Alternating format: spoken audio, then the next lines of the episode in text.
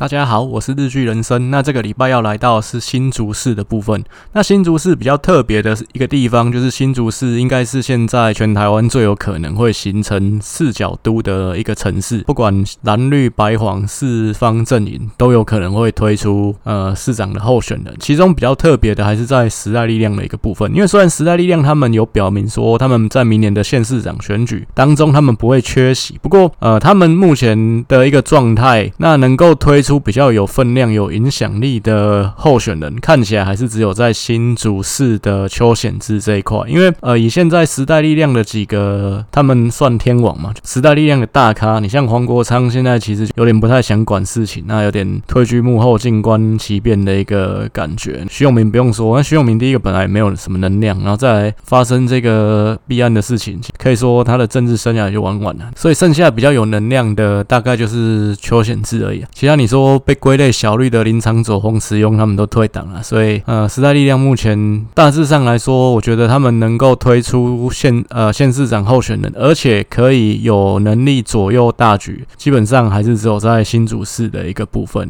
其他县市的部分其实进行到现在，尤其六都。都已经讲完了，那其实我都没有去特别分析时代力量的部分。那原因也是在于说，因为现在看起来时代力量在六都，就算他们有推人，可能也没有办法推出一个太有能力影响大局的一个人物。当然现在还早，其实也还很难说。不过我觉得现况看起来是没有了，所以说时代力量在其他的县市，基本上我是没有特别再去进行分析。那唯独新竹市的这个部分，我有把邱显志拉出来一起讲。民众党的部分，当然之前。也有提到，他们就是会安排高虹安在这边竞选的。蓝绿两大阵营的部分，其实目前在这一篇里面，我讲的分析的人选可能会跟之前年初的时候在讲初探篇的时候人选可能也有一些不同。因为初探篇的时候，我那时候是分析民进党是比较可能是林飞凡嘛，那国民党这边比较可能是林维洲。那不过目前来讲，局势也有一些变化。那尤其国民党的部分，之前一个多礼拜前也有举办新竹。不是党部办的初选民调，那当然这不是一个正式提名的民调，这只是地方党部先办的，只是说他是三个市议员的候选人在选，也就是说他们三个可能这算是一个资格赛，就是说他们先三个先。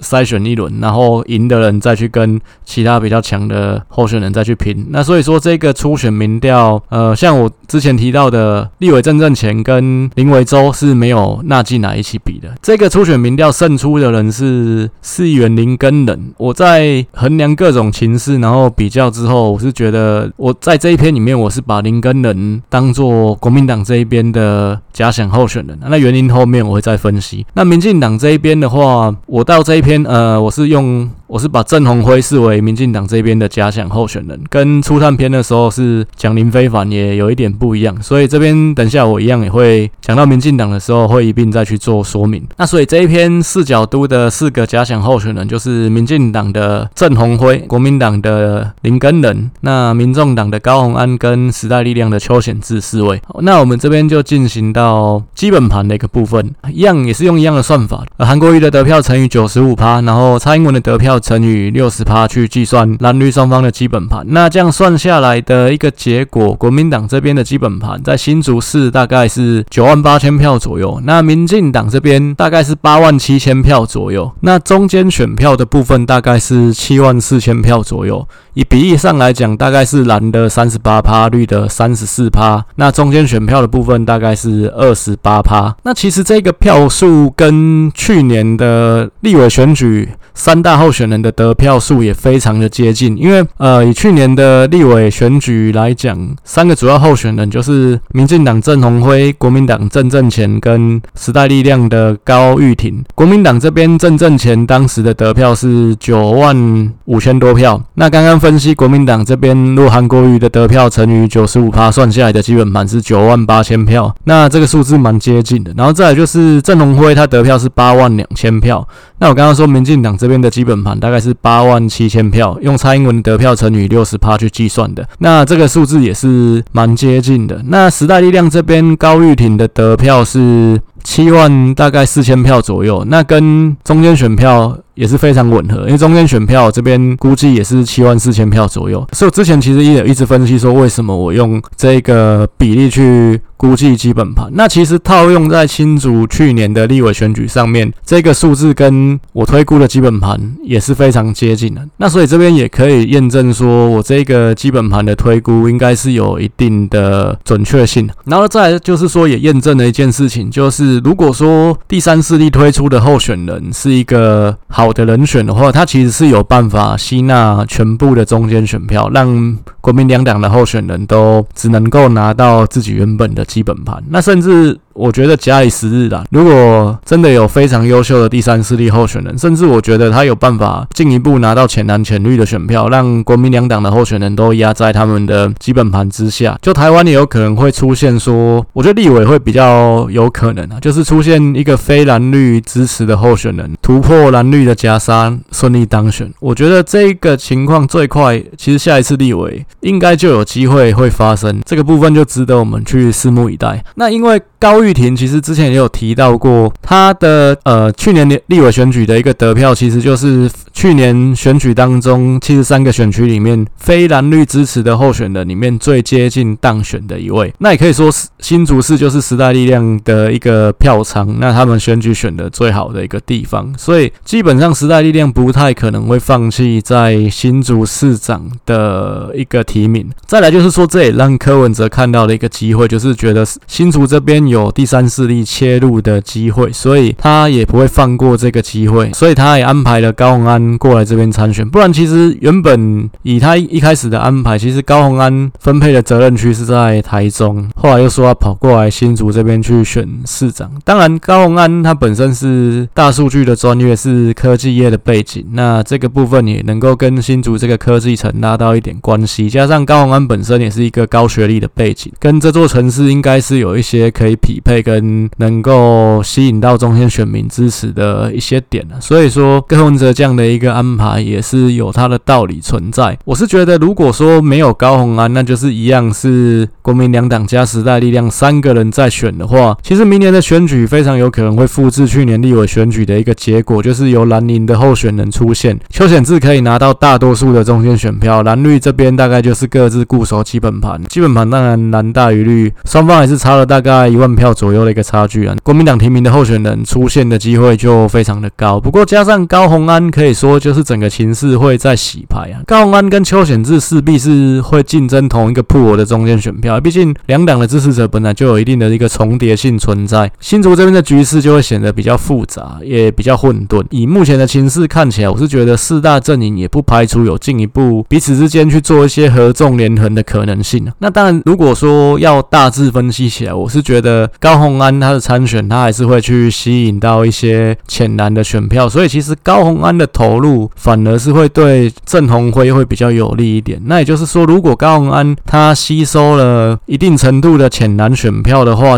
郑鸿辉还是有机会在四个人的大乱斗当中去趁乱脱颖而出，拿到这次的一个市长。但有这个可能性。不过整体看起来啦，呃，因为基本盘有一些差异，再加上说，其实第三势力也都有比较比较。强势的候选人去投入，整体看起来，当然蓝营的候选人还是相对来讲，现阶段看起来还是比较有利一些。那因为现在新竹市是民进党的执政市嘛，现任市长是民进党的林智坚，所以说这一集的分析还是会从民进党这边开始。那就回到我之前提到，呃，回到我刚刚提到的，我原本在大概今年年初的初探篇的时候，新竹这边一样我分析的候选人，主要提到也是两位，一个是林飞凡，一个是郑同辉。那我当时认为林非凡。比较有可能的原因，是因为林非凡是对民进党来讲是一个很好的棋子，他可以去压制时代力量。因为时代力量在几次选举当中，在新竹市都取得非常好的成绩，包括说二零一八的议员选举，呃，时代力量在新竹市也有选到三席的市议员，有能力在新竹市成立党团。立委的部分当然不用说，高玉婷上一次也拿到七万多票的一个选票。那邱显志他自己本身也是二零一六就是他来选立委，当时他也拿到大概三万六千多票左右。所以其实时代力量在这边，我觉得时代力量是不会放弃新竹的。林非凡他太阳花学院领袖的这样的一个背景是有办法去压制时代力量的。再加上说林非凡他以他这样的一个学院领袖的背景，其实也是一个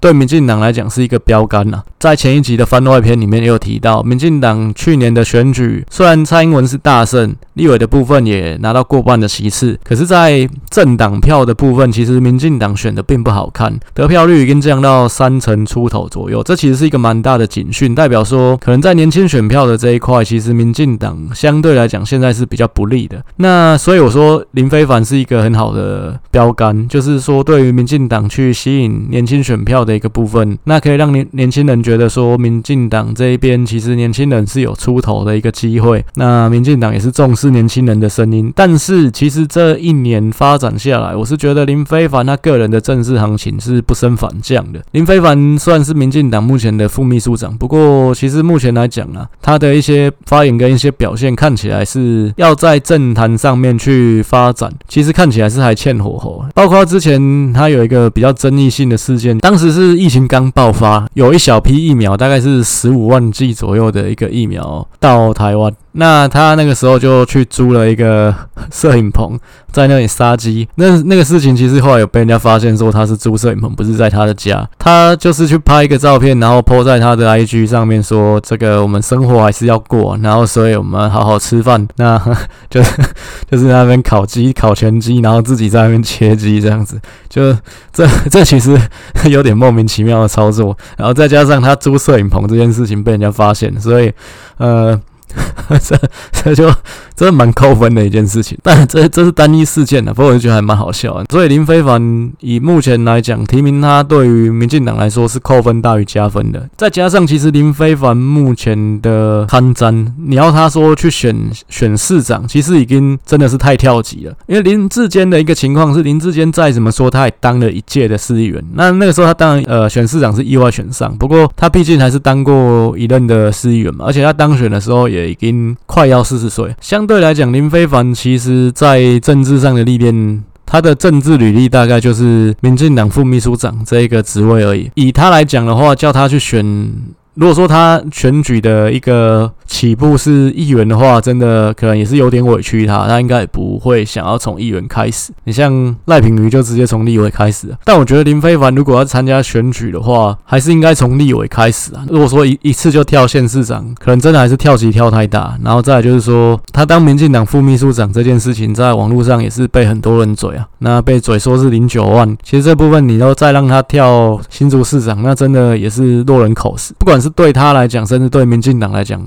目前来讲，提名他选新竹市长都是扣分大于加分的。再加上其实疫情的影响，其实民进党目前明年的选情，坦白说是不乐观。那以这样的情况下，民进党在提名上面也会更保守，就是说会提一个最起码有一定基层基础的人。那当然郑鸿辉就会是比林非凡更理想的人选，因为郑鸿辉虽然去年是选立委是选输，但是起码他也证明了说他有跑全整个新竹市这样的一个选举的一个能力。再加上郑鸿辉。其实，在新竹当议员也当了二十年了，他的历练其实是比较完整的。所以说，打一个保守牌的话，一定还是郑鸿辉会是比林非凡更理想的人选啊。我会说他是一张保守牌，是因为说以现在新竹看起来就是一个混战的情况。你郑鸿辉先固守你这边的基本盘，再伺机而动，看有没有机会，呃，让国民党这边被高虹安牵制，那郑鸿辉这边就有机会。窜出来，趁乱拿到这个市长的位置，这也是有可能的。那不过郑鸿辉最大的一个问题还是在他去年选立委浮现的一个问题，因为很多人包括绿营这边会把郑鸿辉去年的失败归咎说是时代力量的高玉婷扯后腿。不过其实选举本来就是公平竞争的事情，你要说谁扯谁后腿，因为谁的参选让你不能当选，这其实我觉得也说不太过去了。其实从得票来看，包括我刚刚一开始就讲的，上呃去年的立委。选举是三方都各自守住基本盘，国民党这边、民进党这边都是拿到自己基本盘左右的一个得票，高玉婷是拿到了几乎全部的中间选票。那也就是说，郑龙辉你没办法当选，是因为你无力跟高玉婷去竞争这七万四千票的中间选票，这是你自己的问题。那所以说，郑鸿辉明年要再去选这个市长，他胜出的一个机会还是在于说，他要怎么样去解释去年。时代力量打击他的这些问题，其实有两个主要的问题，第一个是说他炒地皮，第二个是说他在中国有投资。以去年郑鸿辉的一个回应来讲，不是很有力啊，所以说就是我说不是很有力，是说不是很有力道。那你没有办法去反击这件事情，没有办法去帮自己澄清的话，自然你就吸引不到中间选票，也会让年轻人对你有疑虑啊。那这个部分也是你明年要选市长必须要面对的，就跟上一集提到宋伟立基隆地产王的议题一样，你没有办法去好好回应的话，其实这个部分怎么说，在中间选票的竞争上面，你都是不利的。那一样，你也是会继续挨打。那总不能到最后又说哈，那个我选输是时代力量扯我后腿，这样子基本上是为你自己的失败找借口啊。那再来是国民党的这个部分，因为刚好提到，其实国民党在一个多礼拜前有举办了地方党部自己办的初选。那不过这个初选刚刚提到，这是没有效力的，就是说不是赢的人就是最后的候选人。参加的人有三个议员啊，那最后是林根仁出现，那另外两个失败者我就不提了，因为我没有去研究他是谁。那那我只看我只看温拿是谁这样子，那温拿是林根的呢。好，那我之前在初探片的时候，其实我是分析林维洲出现的机会比可呃可能性比较大。那原因是因为郑正前现在的立委郑正前他才。刚选上立委而已，他立委一任都还没当完。那你说一任都还没当完的情况下，你要去转战市长，这其实在现在的台湾政治来讲是不被允许的，因为你这个就是标准的落跑啊。这其实就算你选了啦，对你自己或对你的党其实都不是好事。对你自己，当然你很大的可能你选不上，因为你没办法得到大多数选民的一个认同，中间选民的一个认同。对你的党来讲，也是会成为一个被攻击的标靶。所以我觉得郑正前出现的可能性，但目前来讲，媒体还是有把他视为一个可能的人选啊，但是我是觉得他的可能性是不太大，因为他会被绑在立委的这个位置上。那是我之前是一直觉得林维洲比较可能，虽然林维洲他是新竹县这边的立委，不过因为毕竟林维洲在上一次选新竹县长的初选当中，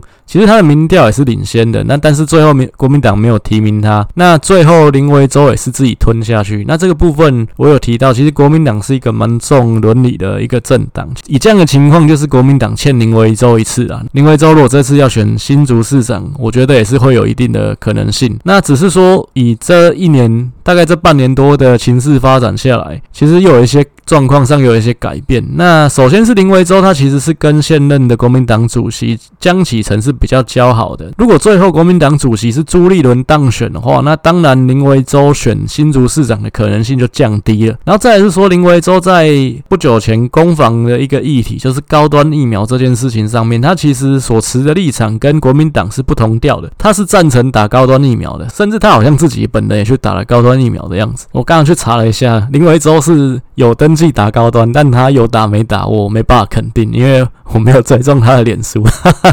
但是起码就是这个议题上面，他其实所持的立场是跟国民党这边不同调的。那所以说，其实这个部分，我觉得也会影响到说他如果说明年这边想要参选县市长的一个部分。以现况看起来，当然朱立伦当选国民党主席的可能性是比较高了。所以说，呃，相对来讲，林维洲出现的可能性就降低了。我这边把林根仁视为假想候选人的原因也在这边，因为毕竟。林根仁一样，他也是在新竹在地二十年的市议员啊，甚至他上一届市长的初选，其实他有跟许明才去做竞争，那只做他是输的那一方，所以我觉得林根仁出现也是对国民党来说是一个蛮合情合理的一个人选。那所以我这边就先把林根仁视为是假想的候选人。林根仁他这边是香山区出生的市议员，其实跟郑鸿辉在区域上也不太一样。那郑鸿辉是东区这边的，其实刚好他们两个。都是在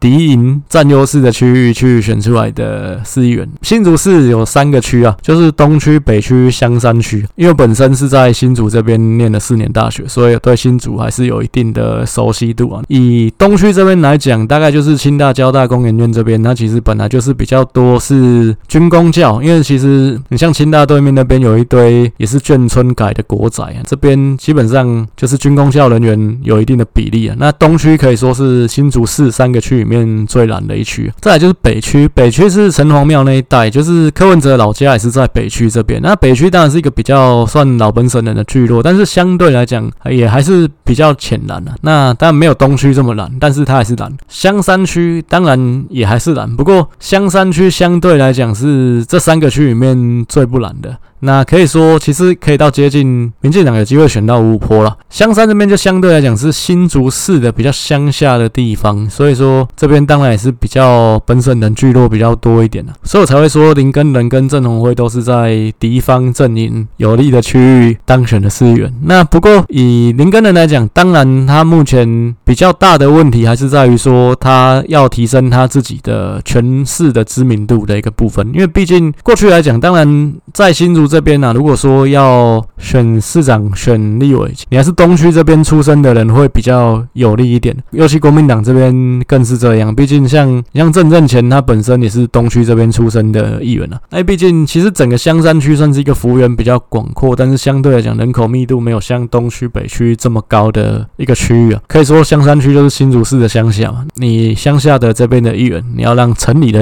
城里的市民多认识你，这才是选举上面需要去加强的一个地方。那再来我们分析第三势力的部分呢？那再我们就分析时代力量的一个部分了。那时代力量其实邱显志刚有提到，他二零一六有参选立委，但是那一次其实比较特殊的情况是黄国昌、林昶佐跟洪慈优都获得了民进党这边的礼让，所以说到选到后期，邱显志是被他的同志切割了。就是在时代力量整个党的一个造势活动上面，黄国昌他们也刻意回避说跟邱显志同台，因为毕竟民进党的柯建铭在新竹市这边当时也是一个势在必得的情况。当时时代力量也不是没有劝退邱显志啊，那只是邱显志就还是坚持要选到底。其实我们看高玉婷，她二零二零选的得票大概就是邱显志的两倍啊。其实这也是一个蛮现实的问题。之前不管在部落格、在 Parkes 都一直提到说，现在是一个颜值政治学的年代，所以其实高玉婷怎么样，就是比邱显志占优势这个部分，这也是蛮现实的一件事情啊。但是高玉婷其实她拿到这么高的一个得票，她也短暂的去出任时代力量的党主席。我记得是邱呃徐永明那时候出事之后，他有去暂代这个党主席。那不过他只当了两个月而已，就黯然下台，而且也退出政坛。这部分其实也代表是说，高玉婷她其实本身她就不是政治圈的人啊，她就是一个普通的竹科上班族，是一个竹科妈妈。那她也年轻啊，所以说其实政治上面可能不是她想的这么单纯的。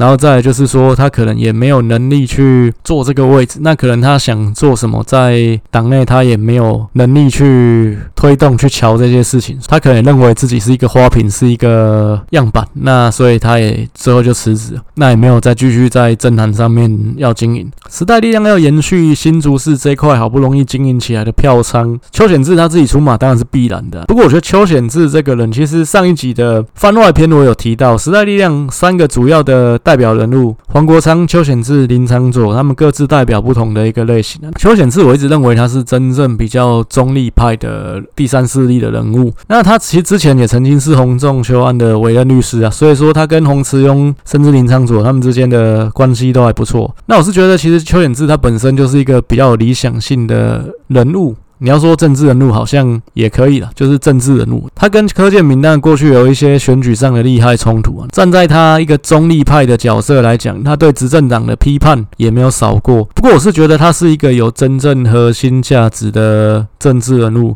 那他的核心价值其实也是跟绿营比较接近、比较相容的。但是其实有一些比较极端的台派会对这样的人物去做一个党同伐异的动作，我是觉得不是很认同。因为毕竟讲真的，柯文哲有句名言，他说政治就是朋友要多，敌人要少。其实柯文哲很多话，有的时候自己不知道讲什么东西，但是这句话是非常中肯的。如果说你觉得这个人不够台派，不够不够绿，不够台，那你就觉得他是敌人，你要去攻击他，或觉得说这个人就是像。柯文哲、黄国昌这些人一样会背刺民进党，我觉得这部分就真的是把自己的路走小条了啦。你最后就会变成说你的朋友越来越少，然后你把原本可能的朋友往敌人那边推，那这是很不好的情况。毕竟吵来吵去，其实我们还有一个很强大的外敌在旁边虎视眈眈的，所以怎么样一定都是自己要团结起来，那甚至要去找到各自间的最大公约数。当然，这个岛里面有些人就是不希望这个岛成为一个国家。或成为一个团结的民主，确实有人是不希望台湾好的，但我们希望这样的人越来越少，是越越少是越好啊。所以其实对于一些起码他在中心思想上面是会站在台湾的立场考虑的这些人，那当然我们应该是要去包容他一些不同的意见，尽量跟他当朋友，而而不是一直去看他跟自己想法不一样的那块，然后把他往敌人的那边去推吧。那当然了，我是觉得时代力量其实有些时候会为了中间选票，为了青年选票，故意去唱高调，故意去做一些曲高和寡，然后实务上面是做不到的事情，然后去对民进党趴粪，就是说，民进党这样不做，所以民进党是烂透了这样子。这部分确实也是有，但是我觉得整体来说啦，就是在你说民进党去接触所谓抗中保台的这个价值观、这个长期战线的立场上面，我觉得邱显智应该是该拉拢的朋友，而不是该去对抗的敌人。然后再来，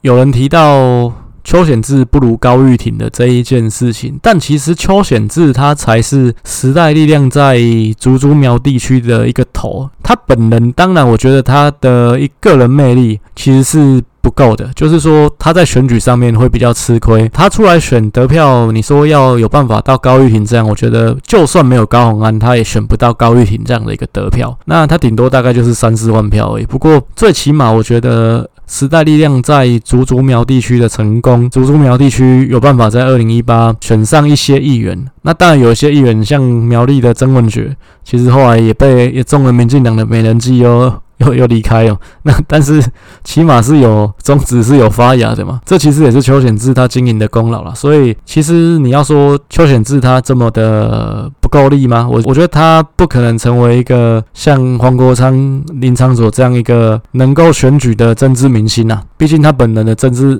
能量跟选举魅力其实就是不够的。不过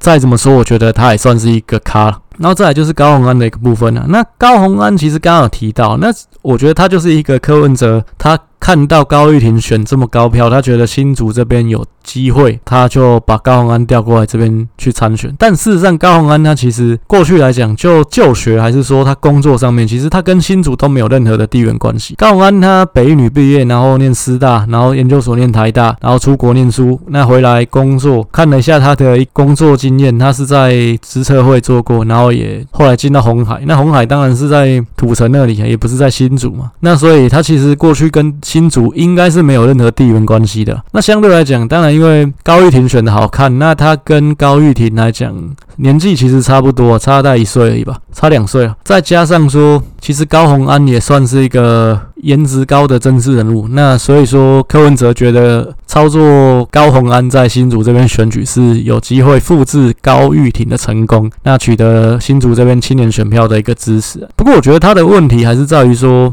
因为高玉婷她本身是工研院的工作背景，那她本身就是一个竹科妈妈，所以说她自然能够取得在地人的共鸣啊。相对来讲，高虹安当然他也算是科技业的背景，不过他跟这边的渊源毕竟没有这么深啊。我当然相信说高虹安他的个人的朋友圈一定很多是工程师的背景，他对新竹的一些状况应该有一定程度的了解。不过毕竟他不是本人。曾经生活在这边，所以其实我觉得还是会有一些差了。再来就是说，因为他跟邱显智同时参选，那他们又都都是同时要去竞争同一个铺的中间选票。当然，有些人会认为说没有，他们应该是各自有各自的票源。但我觉得这个部分，就像我刚刚分析的，其实本来选举就是有所谓的基本盘中间选票的一个部分。所以简单说，我认为其实如果他们两个同时参选，他们应该是都没有胜算的。那只是说最后看谁在牵制谁而已。柯文哲他当然他这样的一个。布局，我觉得他也是希望增加跟国民党谈判的一个筹码。就像之前我看风传媒有一篇报道，他是提到说柯文哲有可能用黄珊珊去做筹码，跟国民党谈说台北市这边不提名，那换取新竹这边国民党不提名去提高红安。这我觉得也是有可能，因为毕竟国民党在新竹市目前看起来也确实没有一个超强的人选，因为郑正前就是还是必须卡在立委的位置上。如果说林根仁，他当然是一个。对国民党来讲是一个合适的人选，但他也不算是一个超级吸票机，所以说他也是有可能被牺牲的这部分。所以我觉得风传媒的这篇报道是有一定的可能性的。那我之前有提到，其实柯文哲他明年选举有几个策略，我觉得比较好的策略是把整个第三势力串联起来，包括说跟时代力量也达成合作，然后在整个台湾遍地开花。那这当然会给民进党带来非常大的一个压力。毕竟，如果说他们提名的人选够好的话，就非常有机会在很多县市复制高玉婷的成功。那这个第三势力的候选人有机会南瓜那个县市几乎全部的中间选票。那这当然会对民进党来讲是比较大的压力。毕竟中间选票这一块，其实我在过去很多选举交叉分析下来的结果，大多数的情况呢，其实民进党是可以拿到比较多一点的中间选票。一对一的情况下面呢，当然如果说时代力量、呃，民众党这边。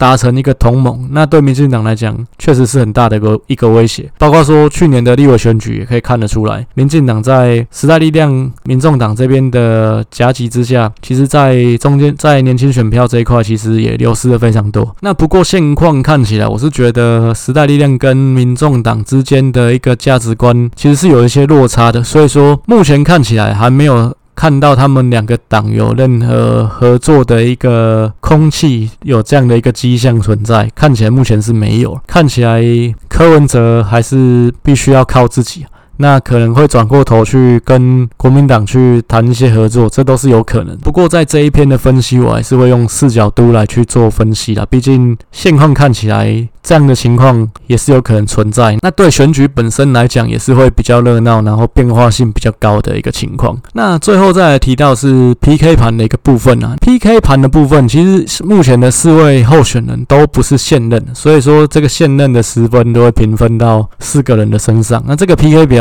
可以在我的部落格上面看到学历的部分，看起来郑鸿辉、高虹安跟邱显志都是有蛮漂亮的一个学历。那不过这一块我会给郑鸿辉比较高分，还是之前我说的学历这一块，我会以他在台湾的大学学历作为比较的一个基准。这一个部分其实郑鸿辉他是比较杰出的，因为郑鸿辉他是台大政治系嘛，高虹安他虽然也是一个留美的博士。过大学的这个层级，他是念师大资讯系的。邱显志他是台北大学法律系的，那他有到德国海德堡大学去取得硕士的法学硕士的学位。那当然，整个看起来啊，如果说就把留学这块比比较进去的话，我是觉得这三个人都是非常优秀。经历方面，四个人我其实都是给一样的分数，因为我都是评分这十分，也就是每个人都是二点五分。那因为林根能跟郑鸿辉比较像，他们都是当了二十年的新竹市议员，在地的。从政耕耘跟基础上面是比较扎实。高虹安跟邱显志他们一样，都是二零二零才当上不分区的立委。那不过他们本身在过去的一个经历上面，其实都有非常亮眼的一个地方。包括其实高虹安他这么年轻，他已经是红海的副总。邱显志他本身也是律师嘛，所以我这这在经历这一块，我是会给四个人。一样的一个分数。那风向上面，新竹如果说以这样这四个人来选的话，当然第三势力的候选人会比较占便宜啊，这部分也不用说。那颜值部分、年纪部分，高虹安是比较占优势，因为毕竟高虹安在这四个人当中就是万绿丛中一点红嘛。再来就是他的年纪也比较年轻啊，他就是目前到明年选举的，他大他是三十八岁的一个年纪，那也是比较能够让中间年轻选民买单的候选人。所以整个看下来。但林耕仁在中间选票的竞争上面一定是比较吃亏，因为第一个他的学历就比不过另外三个人，然后再就是说他的年纪也是比较老的，他也超过六十岁了，所以其实这四个人的年纪刚好也是处在不同的世代，就是三十几、四十几、五十几、六十几。以这样整体分析下来，我是认为郑鸿辉、高安。邱显智其实三个人各方面的条件相去不远啊，在竞争中间选票方面，应该三个人可能高红安会比较占优势一些，但是不会差距到太多。那有人会提说，我刚刚说郑政前，国民党的郑政前。因为他才第一次选上立委，所以他会被卡在立委的位置上，不方便来选市长。那高虹安跟邱显志一样，也是二零二零才第一次当选立委，是一届都没有当满的情况。为什么他们不会有这个问题？这部分最主要的差别还是在于有两个。第一个是他们是不分区立委，那不分区立委你出来选市长，就算你选上，你也不会引发另外一个立委补选，因为毕竟不分区就是同一个党后面再递补就好了。那如果高虹安当选的话，他后面一个地位递补的女性就是星光小公主吴心颖。邱显智如果当选的话，他递补的人是谁？这就精彩。他递补人是黄国昌，所以呢，其实会不会有人说选邱显智一票就是选黄国昌一票？因为邱显智当选新竹市长，黄国昌就可以进入立法院。诶，这是有可能被时代力量操作的一个事情。然后在第二个点是在于说，他们两个代表的是小党。那其实这件事情，你要说。立委当一半落跑，这个紧箍咒其实是对蓝绿双方的候选人会比较有效。那小党这边反而比较不会受影响。那当然一边小党，大家会认为说小党人才少，那本来就是在选举上面的一个布局，可能就比较需要有一些灵活性。所以中间选民其实对他们这方面的包容度其实是会比较高的。那有人会说我在乱讲，没有，这真的。这你摸着良心说，真的会真的是这个样子。其实人的心不是公平的，很多事情都是双标，这个事情没有办法。所以其实这个标准不会被用在他们两个人的身上，他们当然可以去参加这个选举。那新竹市的一个部分，其实我特别特别还是再讲一下，就是说，因为之前基隆的部分我分析，就是这些小城市，尤其现在目前还仅存的三个前省辖市——基隆市、新竹市、嘉义市的部分，那有没有可能再进一步跟周边的城市去做合并？那到目前来讲，唯一合并的可能性就是在于说，合并之后有机会成为直辖市，那才有机，那才有可能去谈这个合并。那以目前来讲，新竹要合并，新竹县市加起来一定是不够的，那一定才要再加上苗栗县的一个部分。但是目前竹竹苗三个县市加起来的人口大概也只有一百六十万左右，直辖市的标准是两百万，所以说目前来讲当然是不太可能。但是如果说因为新竹这边人口其实还是会成长的，因为毕竟竹科的关。竹科其实也有扩展到苗栗县的一个范围，所以说，如果说竹竹苗这边人口在往上去成长，那有没有可能未来有这个倡议，就是说在地人可能会去运作足足秒三个县市合并，变成升格直辖市，这是有可能发生，而且我估计大概十年内是有机会达到这样的一个门槛。那有人说现在少子化生很少，没有，其实现在台湾最主要的人口成长是社会增加，一直都不是自然增加这件事情。那生的少。不是问题，你把人口移过来就可以了。桃园、新北市其实它人口成长大部分也是来自社会增加。那你说目前来讲，北北桃这些地方人口越来越多，其实下一个被扩散到的就是新竹。那你可能会说太夸张，那太远。其实这种部分。在国外的例子上面就是这样子发展，整个东京都的一个范围，其实从最核心到最边缘，整个地铁的车程可以拉到两个小时。以台北到新竹来讲，其实车程开车也只要一个小时而已。所以其实一个小时之内，我觉得以国外的标准来讲，都是合理的生活圈范围啊。整个大台北都会圈一直往外扩，扩到桃园，甚至下一步扩到新竹，我是觉得这是有可能的。那当然，你会说台湾需要这么多的一个直辖市吗？这没有办法，因为毕竟马英九就把这个开关开下去了。因为原本他的构构想是三都十五县，三个直辖市就够了。当时为了二桃杀三士嘛，把台南也拉进来。可是台南其实到现在，它的人口数都没有两百万呢。你直辖市的标准是两百万嘛？那加上说你后来把两百万这个标准。已经定在那边。其实后来桃园也满两百万，最后五都就变六都了。所以未来再有下一个城市到两百万，呃，一定也会变直辖市嘛。那只是说，我是觉得，其实就算说你把台湾所有的县市并并，每个单位就是两百万以上，变成一个直辖市，我觉得也没有不好。其实我觉得马英九对台湾最大的贡献就是他把五都升格。那五都升格之后，很多的地方乡镇市长就不用再选举。那乡镇市长不用选举，很多地方的牛鬼蛇神他就没有他养。养分的来源呢？因为其实不是只有选乡镇市长，还有选乡镇市民代表。那过去很多地方的乡镇市民代表，你自己摸着良心说，这些人是什么人？所以其实就算整个台湾全部都各个县市凑一凑，然后大家并一并，都变成直辖市，我觉得对台湾来讲还是好的，因为毕竟未来就少选了乡镇市长，少选了乡镇市民代表。其实第一个就省钱了嘛，再来就是说。行政上面也会比较有效率，因为过去来讲，很多县的部分，县长的县令出不了县政府，因为到了各个乡镇市，其实你说一些很基层的建设，路灯要不要放，电线要怎么拉，其实这些东西都是乡公所去决定的。所以你会说有些地方为什么很多东西资源配置的很不合理，或者是说为什么没有钱去做这些东西？不是没有钱啊，是钱到不了，钱到了乡公所不知道跑到哪里去了，因为乡长有权利去做这些资源。的调配嘛。那乡长怎么做？因为乡长有一定的自主权跟裁量权。那你变成区之后，区长通通都是官派，这个部分他当然就会被县府给约束。这部分其实对台湾来讲，我觉得怎么说都是好的啦。那刚好这个礼拜林志坚其实也有抛出说新竹县市合并这样的一个议题啊，但合并是要升格嘛。那有人会说，那他抛出这个议题的主因是在于说他想要再继续参选嘛？这确实我觉得也是为他自己的政治前途去考虑，然后有这样。这样的一个倡议，这个部分我觉得当然可能性也是有的，因为毕竟呃，以现在其实林志坚他是处在一个有点尴尬的阶段啊，就是他的政治前途是处在一个有点尴尬的阶段，因为其实原本当然有人指出说他可能会去选桃园市长嘛，不过就像我之前几集分析的，因为疫情的关系，现在所有的县市长，第一个你要去参选别的县市，就是在你任满的情况下，你下面要顺接去参选别的。县市基本上可行性不高了，因为毕竟你就是一个地区的一个县市的防疫指挥官嘛，那你最后任期的后面可能半年，那你要去别的地方跑选举，这说不过去。然后再来是呃，你去中央任职，你去入阁这件事情，这条路其实也被堵死了，因为毕竟一样啊，就是还是有绕跑的问题啊。再来就是对，不管是对你自己的个人政治前途、政治声望，或者是说你们。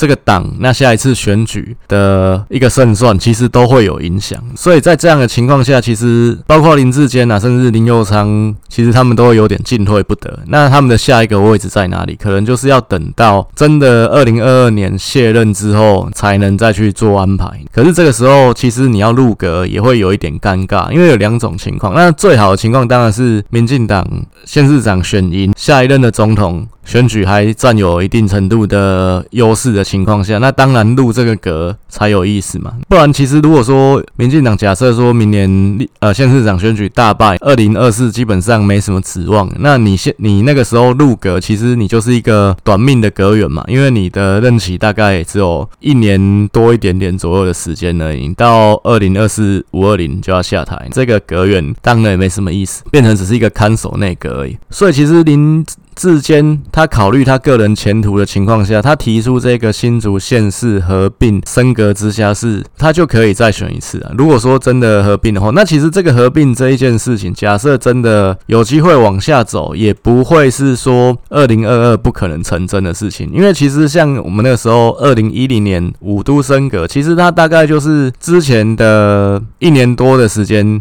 去决定的一件事情。所以其实现在的时间，你要讲二零二二。去合并、去升格，这个都还是有时间，还是来得及的。像胡志强就是一个例子嘛，因为那个时候胡志强也是当了两任的台中市长，然后就诶台中县市合并了，他又当了第三任。所以林志坚的情况，如果真的新竹县市假设了，真但现在看起来可行性不高。那但是如果他合并真的合并了，其实林志坚就可以再选第三任。那只是说，其实林志坚那这样子胜算。其实是不高的啦。讲真的，第一个你就硬性的门槛来讲的话，新竹市、新竹县市人口加起来就还不够嘛。我再补充一下，前面一直说直辖市的门槛是两百万，那可是它其实因为台南市的关系，所以有一个但书，就是说，呃，如果你人口满一百二十五万，然后你有一些特殊的原因，像台南那时候是文化古都嘛，是用这个。特别开后门的条款说一二五万就可以升格。那新竹县市他们现在也是想走这个一二五万的这个低的门槛，就是说他们是科学园区的重镇，所以他们要以特殊的条件去升格。但是他们加起来也是没有一二五万，你要加了苗栗才会有一二五万的。但就算真的升成功了，林志坚坦白讲胜算是不高，因为毕竟你加了新竹县的人口，你不要说苗栗，你加新竹县的客家人口，绿的去选新竹市本来胜算就已经是比较小一点了，你再加上新竹。县其实更没有胜算啊，但是这个部分基本上还是延续林志坚自己个人政治前途的，算是一个手段啊。再来好，台湾有这么多的一个直辖市，其实假设真的新竹市、新竹县这样搞，嘉义就有可能也会想要有样学样啊。毕竟嘉义县市加上云林，那其实人口也会够。那如果说真的竹竹苗升格起来做第七都的话，那是不是嘉义县市跟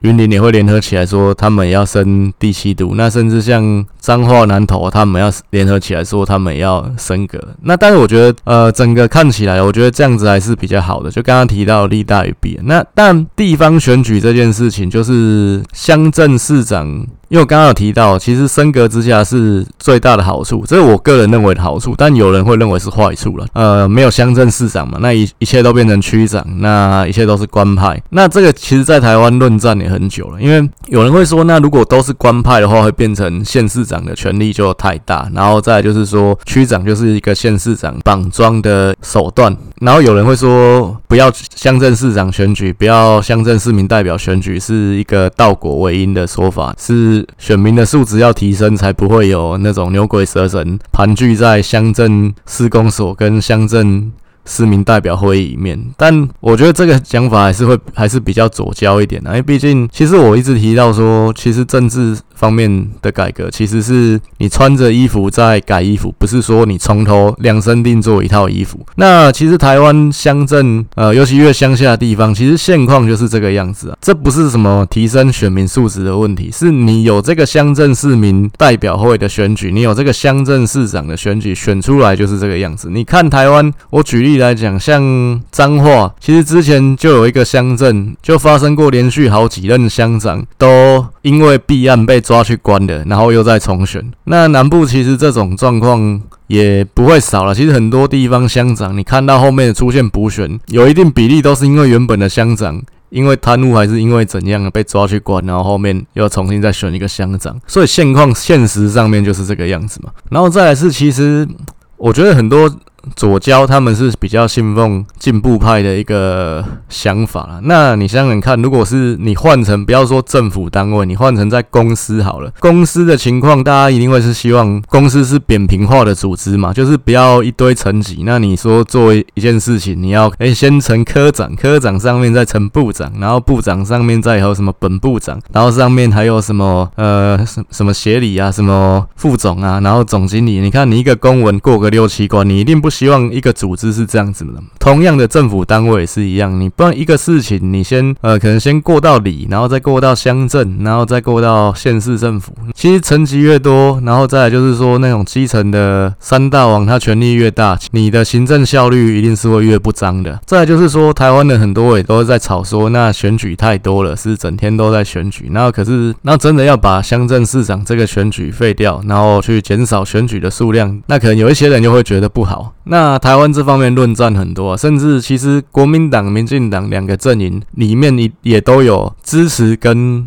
各自都有支持跟反对态度的人存在，包括说就就主要就乡镇市长要不要改成全面官派这件事情。那那这个早期其实是民进党比较推这个事情，因为毕竟乡镇市长的选举是国民党比较占优势。不过后来现在其实民进党内也有希望维持乡镇市长选举的声音。存在，那这有两种啊，一个是其实就是既得利益者，那包括说你像现在，尤其我举嘉义或屏东这些地方，因为乡镇市长。选举是民进党比较，这些地方是民进党比较有利嘛，他们当然就会希望说继续维持这个选举。另外一种人就是比较真的就是左交了，他们会认为说这个是呃地区民主的一个部分，所以还是要维持。然后在他们的说法是不希望县市长、县市首长的权力太过膨胀。那不过我个人的看法还是觉得，对台湾整体跟长期的发展好的话，乡镇市民代表的这个选举最好还是废除会是比较好的。然后再来就是直辖市越来越多的问题，因为其实直辖市变多这件事情，那最根本的利益还是在钱呐。早期台湾只有两个直辖市的时代。就是台北市、高雄市，其实台北市跟高雄市加起来是可以分整个台湾统筹分配款的一半的，其他二十几个县市是去瓜分那剩下的一半。那当然这是不公平的一个事情啊。不过基本上你就想象说，可能一个家里面有好几个孩子，那因为大儿子比较会念书，所以家里的资源就全部灌注在大儿子身上，那其他的弟弟妹妹可能就分到很少的资源，城乡差距就会越来越大，就大儿子。后来越越来越胖这样，那这个部分确实就是之前台湾发展的一个现况啊。后来。以现况来讲是六都升格，但六都升格后来衍生新的问题啦。你现在六都升格，六个都是分台湾统筹分配管的六成左右啊，那也就是现剩下大概十几个县市去分那剩下的四十趴。我刚刚说的新的问题，最主要是发生在高雄啊。之前陈局也有在吵，因为韩国瑜在说高雄在陈局主政的阶段。负债越来越高，那陈菊出来给的解释是说，因为高雄合并升格之后，高雄县市加起来的预算是反而是分到比较少的。过去高雄市的预算是旧的高雄市区在用，那是拿到这个数量。那高雄县并进来之后，那个统筹分配款没有增加，那就是还要再多照顾原本县区的大概一百。出头万人，所以说会造成需要再举债这样的一个情况，这是六都升格之后比较造成的新的问题了。当然这部分。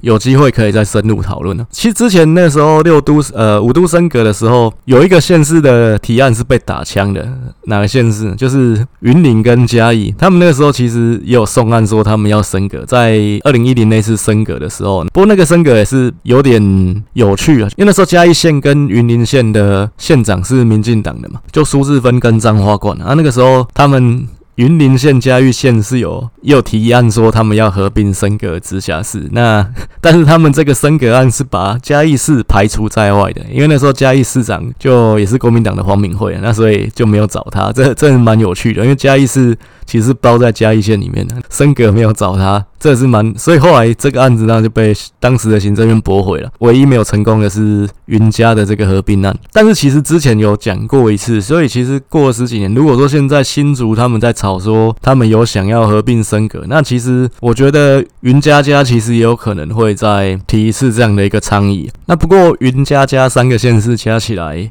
其实人口大概一百五十万左右而已啊，那其实也是不到两百万这个。硬的门槛，当然一样也是要走那个后门一百二十五万这个门槛。但其实这种事情就是说，大家都会想要变成是都啊，就是想要变成是直辖市，那可以分比较多钱。那只是说，全部的人都变成都，变成直辖市之后，是不是就没有直辖市了？那是不是到时候又要再把台北市升格为一个超直辖市，或者是说这是一个首都圈？那就。不得而知啊。不过，我觉得就这事情是可以把它看成是说是一个区域重化的这一个概念啊。因为毕竟，就我之前也提到了，台湾的县市，你说相对像邻近的日本来讲，台湾的县市就划划分的太细，而且太多了。这部分包括马英九跟谢长廷二零零八那次选总统的时候，两个人其实也都有提到过区域整并这件事情。那谢长廷那时候提的是所谓六星计划这样的一个概念，就是说他把把台湾分成六大区块，然后各自有各自的特色去做发展，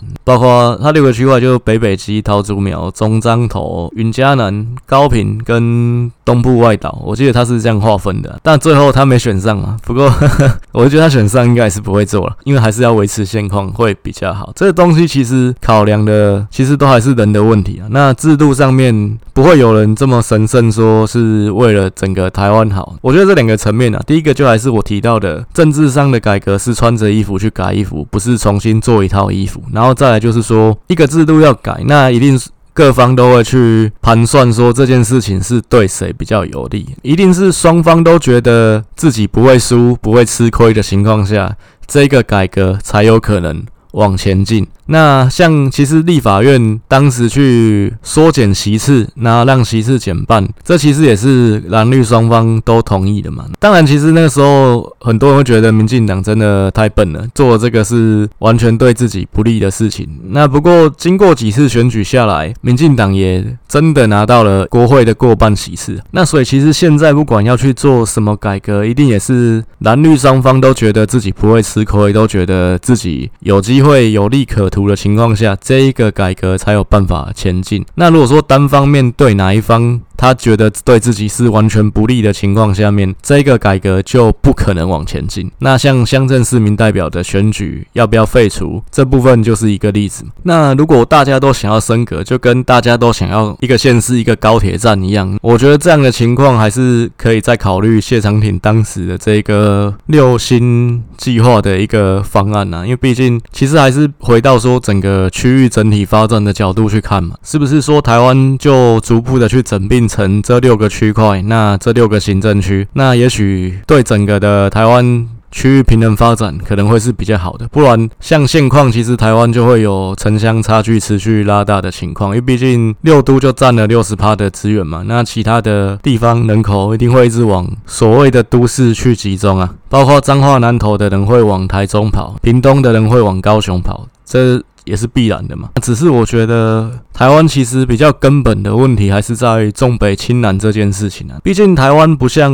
日本，因为日本国土毕竟还是台湾的十倍大，加上日本的一个国土形状其实是东西很狭长的一个状况。你从最东边跑到最西边，那其实要花的时间，就算是坐新干线也是需要花大概四五个小时以上嘛，因为从东京到大阪新干线就要坐二点五个小时了。所以其实日本比较自然而然就发展成东日本、西日本的状态，那就会有两个核心啊，包括西日本这边最大的都市，那还是会集中在最精华的区域，还是会集中在大阪这边呢，不会说就是一个国家是单核发展。但因为台湾真的太小了，你像台北到高雄，其实大概就是两个小时的一个时间，但这部分一定会有人不认同。但是我觉得台湾没有发展成双核的一个本钱，就还是会是单核发展的。情况就跟我之前有在好几集讲高雄这个主题的时候，其实都有提到，那又老又穷这件事情确实是不可避免的。毕竟台湾就是单核，高雄没有办法发展成第二个核心的情况下，人跟产业往北部。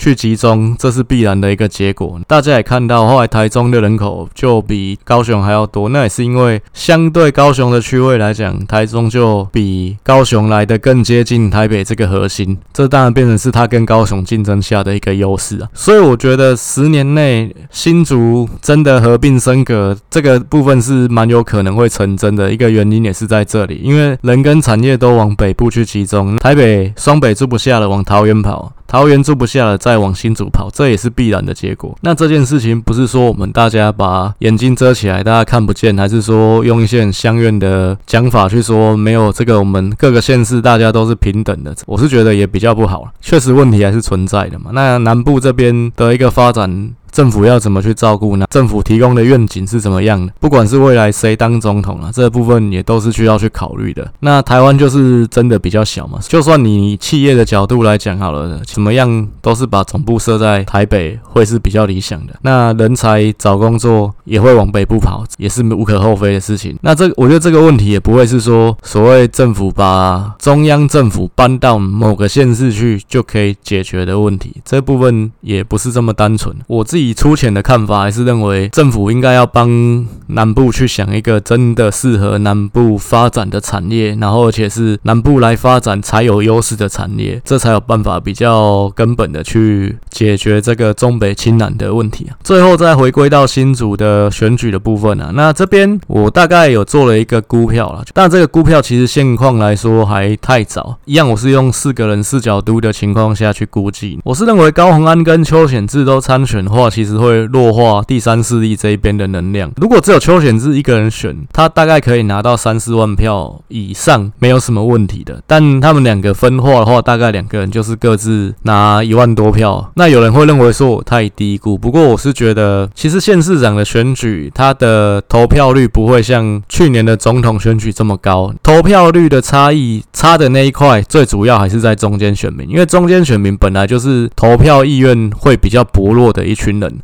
他们本来就不一定会去投票，那可能他们其实会很积极的表述一些自己对政治的看法。那不过说到要去投票，他们可能又会认为自己的一票未必能够影响大局，然后再来就是未必想要花这个时间跟交通成本去做投票这个动作。所以基本上差的那一成多，大概就是在这里了。包括县市长选举，平均看起来大概就是六成五了。总统选举可以像上次比较激烈，就可以到七成五以上。那这中间会有一层的一个落查。那主要是在中间选民的一个部分，因为投票率的关系，所以中间选民这一块本来就比较压缩了。本来就会比较少，那加上两个人去分散这个 pool 的选票，两个人的能够发挥出来的能量跟实力也会因为这样子而受到削弱。所以我认为，我现在估下来，我觉得两个人大概就是一万多票而已，不会说两个人一加一大于二，两个人都选到三四万票。我觉得现况看起来比较不可能。那毕竟蓝绿双方的候选人都是在地方扎根经营二十年以上的人，所以你说你说蓝绿双方的基本盘会流失掉，跑到你第三。势力这边来，我觉得可能性也比较不大了。那如果说在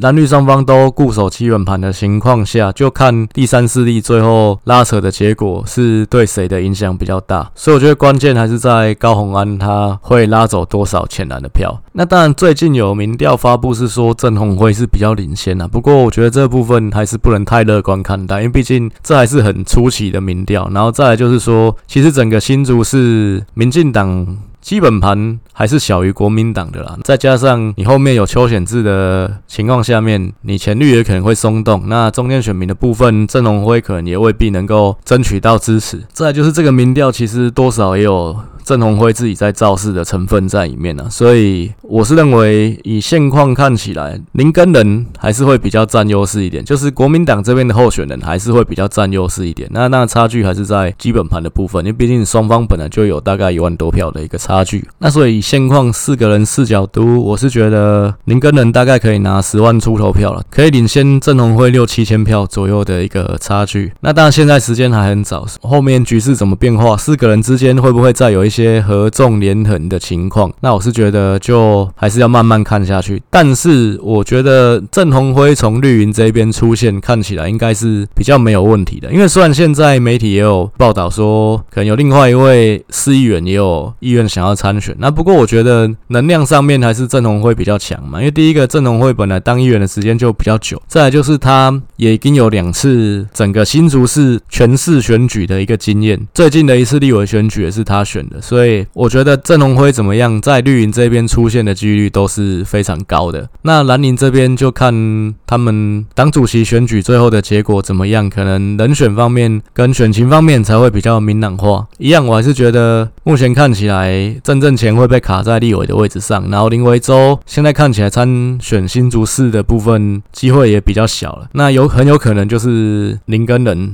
出来参选。那一样选举的时候，郑鸿辉去年被打的点。一定还会再拿出来被打一次，那这部分他还是要有办法去化解，然后再来就是观察高虹安真的参选的话，他能够拉走多少浅蓝族群的票，这是我认为选举最后结果的一个关键所在。那其实我们回头看前面两次的市长选举，其实这两次选举也都有第三候选人啊。那二零一四是蔡仁坚嘛，然后上一次是议长谢文进，那他们得到的选票也大概都在四万票左右，所以其实新竹市在市长选举的时候，以大概六成五投票率的情况下面，第三势力候选人这个破的选票，他们能够拿到的一个范围，大概极限就在四万多票左右。那高玉婷拿到七万多票，这当然也是因为投票率的影响，投票率高造成中间选民投票踊跃，他能够拿到选票就比较多。那新竹这里是一个新兴城市了，就是说刚刚有提到的新竹其实就是一个科技新都嘛。那选民结构方面，教育水准比较高，然后再来就是收入比较高，那也比较愿意生小孩。其实新竹市是目前台湾出生率比较高的一个城市啊。不管是谁当市长，你像林智坚这八年来，那他就非常重视所谓的公托、所谓的公园绿地这些的一个建设。这也大概就是新兴的所谓科技新贵他们会比较关注的一个议题之一。在这一次的市长选举，其实这也是一个所有候选人需要去重视的。一个课题，那也是所谓在比较牛肉的时候，他们需要去端出来的菜色。那以上是这一集的节目，就是有任何的回馈，或者是说有想要跟我合作的部分，都欢迎私讯跟我联系。那下一个礼拜我们会进入到番外篇的部分，谢谢大家，感谢大家，晚安。